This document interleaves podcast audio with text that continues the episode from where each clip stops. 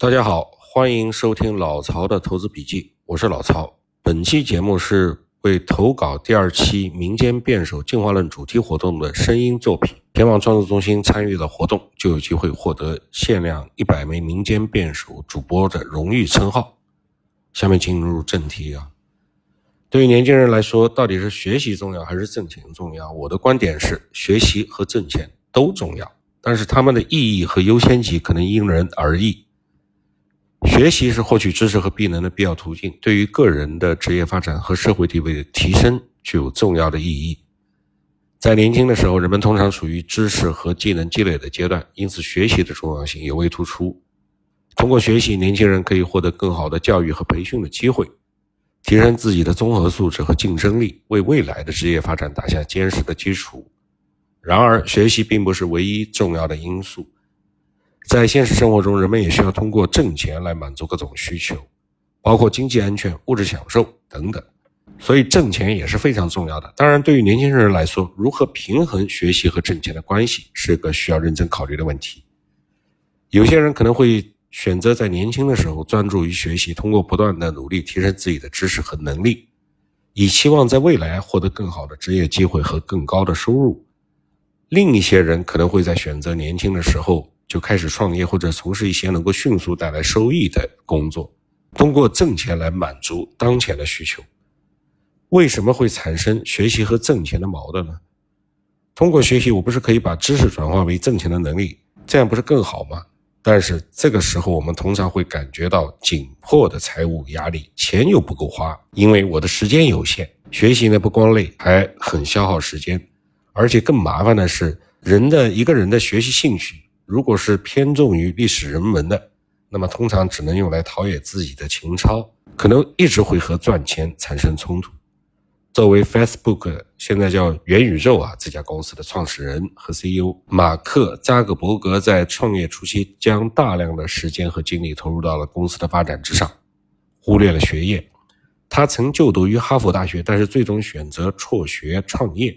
专注于创立 Facebook，而托马斯·爱迪生则是一个著名的发明家和企业家，他拥有许多重要的发明专利，比如说留声机、电灯等等。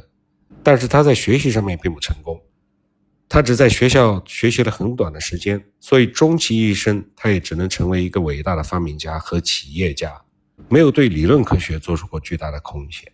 比尔·盖茨呢？虽然他年轻的时候决定从哈佛大学辍学。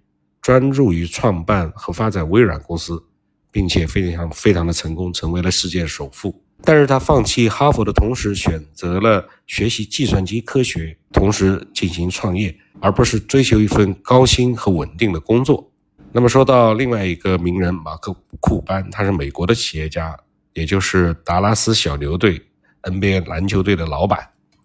他拥有几十亿美元的资产，但是他年轻的时候。也是放弃了成为律师的机会，选择学习计算机科学，并开始创业。更有名的埃隆·马斯克，特斯拉 Space X 的公司创始人，同时也曾经是，甚至目前还是世界首富之一。他在年轻的时候放弃了在美国和加拿大继续深造的机会，选择前往南非学习计算机科学和物理学。马斯克认为这些学科将会对他未来的创业和创新产生重要影响。这些名人的案例和经历表明，学习和挣钱之间的矛盾确实存在。但是，不同的人在面对这些矛盾的时候，可能会有不同的选择和决策。有时候，为了追求自己的梦想和目标，人们可能需要牺牲一些东西，包括学习和暂时的经济收益。所以，平衡是关键，时机是关键，选择是关键。我们需要在追求梦想的同时，考虑到自己的长远利益和发展。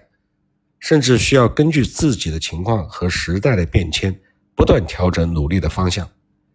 在这个阶段，是以学习为主还是挣钱为主？甚至说，在某些阶段，是不是能够做到学习挣钱两不误？那么，你们是如何看待现在的工作环境，以及这些工作环境如何影响你们的学习和挣钱呢？是选择了学习优先，牺牲了挣钱的机会，还是恰恰相反呢？非常感谢大家收听本期节目。如果你也有见解、有经验，想和我们一起讨论，记得参与创作活动“民间辩手进化论”，让我们一起明辨是非。